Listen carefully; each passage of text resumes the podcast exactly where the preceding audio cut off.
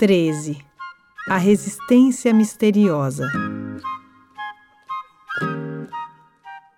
Existe uma resistência misteriosa que é a parte mais intrigante, perturbadora, desgastante e confusa da mudança.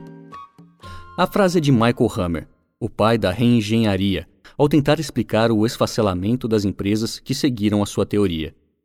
Senti na pele a indignação de Hammer. Vivia a mesma resistência misteriosa na Tânata. A produção não respondia às demandas da área comercial. A área comercial não respondia às demandas da área financeira, e assim por diante. A empresa estava mais organizada, os objetivos esclarecidos, as metas definidas, mas a máquina emperrou. Consegui a ajuda de consultores externos na elaboração do planejamento estratégico e passamos a conhecer então as ameaças e oportunidades do mercado, como também nossas forças e fraquezas. Criamos vários planos de ação para nos resguardarmos das primeiras e trabalharmos as segundas. Notamos, entretanto, que as ameaças e as fraquezas pareciam ter aumentado de tamanho. Tínhamos a impressão de que o feitiço havia se virado contra o feiticeiro. Introduzi o programa de qualidade e fomos em busca da certificação.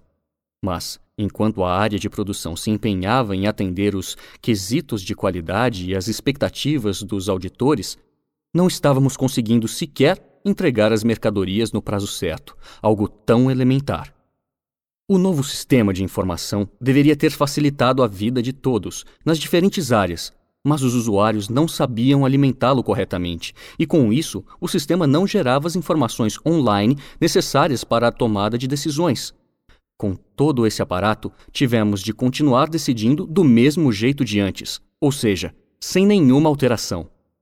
Eu também havia definido um organograma, deixando bem claras as atribuições e responsabilidades de cada um. A novidade, porém, mais parecia uma peça de museu. Nem o orçamento funcionava. Minha impressão era de que ninguém se lembrava do desafio de crescer 20% naquele ano. Não era possível notar qualquer empenho das pessoas, mesmo com a instituição dos bônus e das premiações para os primeiros colocados. Onde estava o problema? Havia sim aquela resistência misteriosa a que Hammer se referiu. Não existe pesqueiro bom sem mosquito borrachudo, certo? Então eu não deixaria as coisas permanecerem como estavam. Se a necessidade era essa, que aguentassem as picadas. Joca não sabia a diferença entre estratégia e cultura, nem entre um conjunto de ferramentas e de métodos e cultura.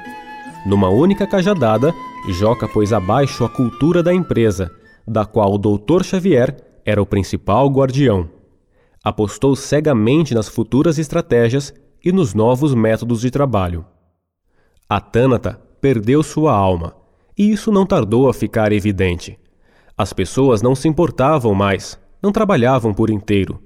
Apenas as carcaças passavam pela guarita. As almas ficavam do lado de fora, aguardando o final do expediente. E o expediente era rigorosamente cumprido, conforme o acordo de horários, e não mais pautado pelas necessidades do negócio ou dos resultados. Deus sabe o que faz, disse.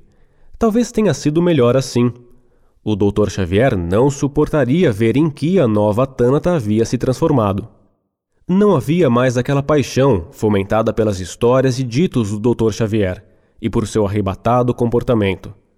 A Tânata se transformou numa empresa fria e burocrática.